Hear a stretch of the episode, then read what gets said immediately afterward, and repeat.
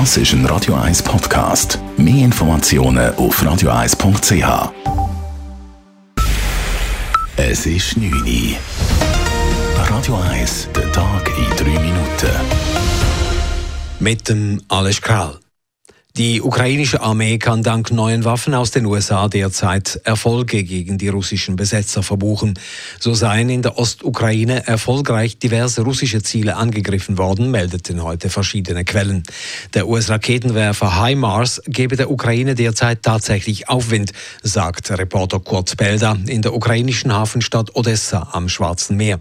Er erwartet demnächst eine neue Offensive gegen die russischen Truppen im benachbarten Cherson. Ich vermute, dass äh, die Ukrainer jetzt mit ihren neuen Artilleriewaffen versuchen, erstens einmal Kommandoposten von den Russen zu zerstören.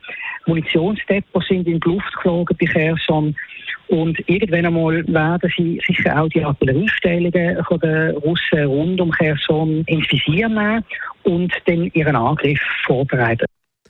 Der ukrainische Außenminister Dmitro Kuleba kündigte heute an, die Armee strebe die vollständige Befreiung der Städte am Schwarzen Meer an. Faktisch wäre dies eine Rückeroberung der Städte Cherson und Mariupol. In Zürcher Niederdorf sowie im Oberdorf stehen jahrelange Tiefbauarbeiten an.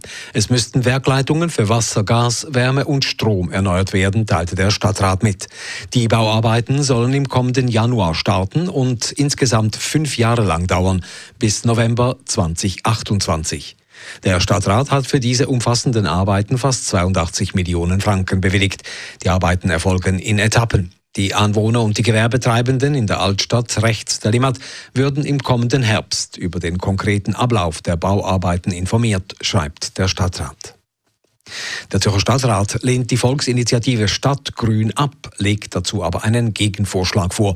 Er beantragt dem Gemeinderat, er soll die Volksinitiative für hitzemindernde Maßnahmen für Zürich ablehnen und stattdessen seinem Gegenvorschlag folgen. Es gehe um formale Gründe. Inhaltlich stehe der Stadtrat voll und ganz hinter der Stoßrichtung, sagt die zuständige SP-Stadträtin Simon Brander. Es ist im Stadtrat ein grosses Anliegen, dass man schnell mehr für die Hitzeminderung macht. Darum gibt es auch einen indirekten Gegenvorschlag zu dieser Volksinitiative mit vier verschiedenen Programmen, wo wir auch Geld sprechen für Hitzeminderungsmaßnahmen.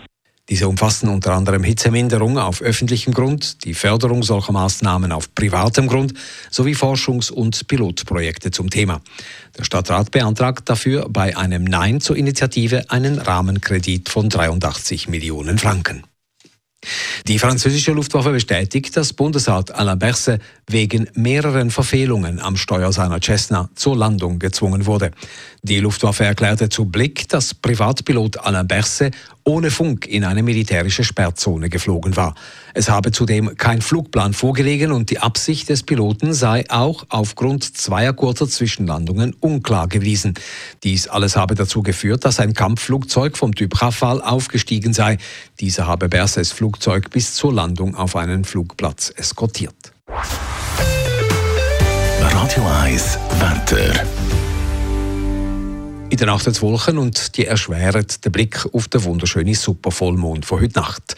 Morgen am Donnerstag ist es sonnig und ab und zu auch mit Schleierwolken. Temperaturen am frühen Morgen um 15 bis 17 Grad, am Nachmittag bei uns heiße 33 Grad. Das war der Tag in drei Minuten.